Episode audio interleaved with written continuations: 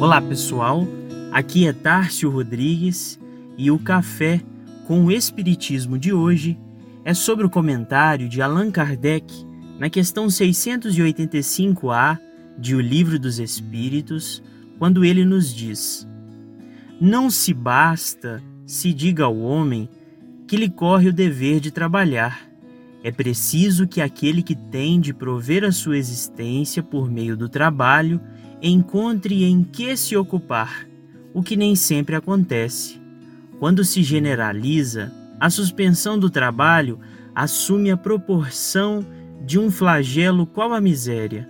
A ciência econômica procura remédio para isso no equilíbrio entre a produção e o consumo. Mas esse equilíbrio, dada seja o possível estabelecer-se, sofrerá sempre intermitências, durante as quais não deixa o trabalhador de ter que viver. Há um elemento que não se costuma fazer pesar na balança e sem o qual a ciência econômica não passa de simples teoria. Esse elemento é a educação, não a educação intelectual, mas a educação moral. Não nos referimos, porém, à educação moral pelos livros e sim aquela que consiste na arte de formar os caracteres, a que incute hábitos, porquanto a educação é o conjunto de hábitos adquiridos.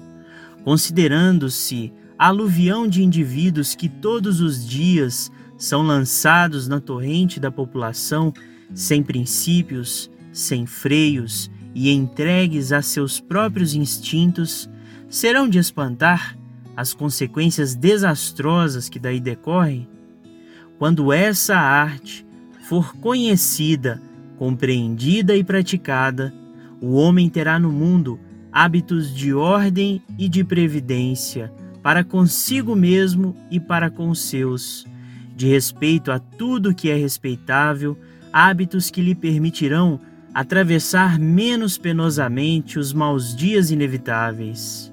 A desordem e a imprevidência são duas chagas que só uma educação bem entendida pode curar. Esse é o ponto de partida, o elemento real do bem-estar, o penhor da segurança de todos.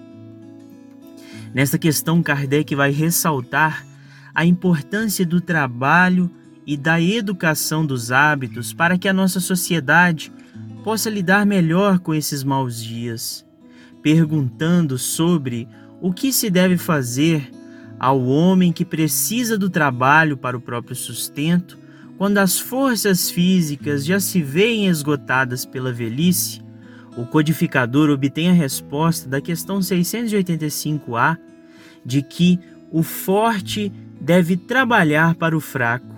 Não tendo este família, a sociedade deve fazer as vezes desta é a lei de caridade.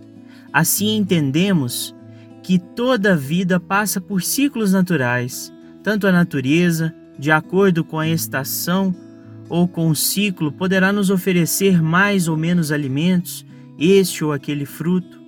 Da mesma forma, a vida humana passa pelas mesmas intermitências, onde o homem, de acordo com o seu momento ou a sua condição, pode empregar mais ou menos habilmente as suas forças físicas e até mesmo seus raciocínios.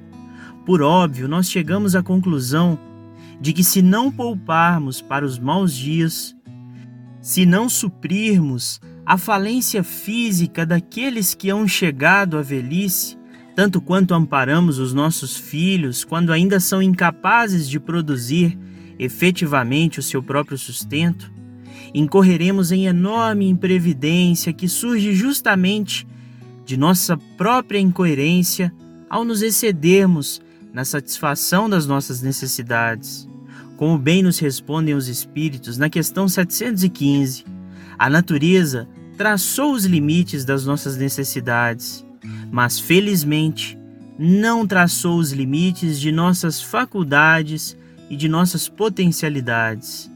Portanto, Sejamos prudentes, previdentes e façamos uso de nossa inteligência para ampararmos aqueles que estão desamparados, tanto quanto esperamos ser auxiliados em nossos maus dias. Fiquem com Deus e até o próximo episódio do Café com o Espiritismo.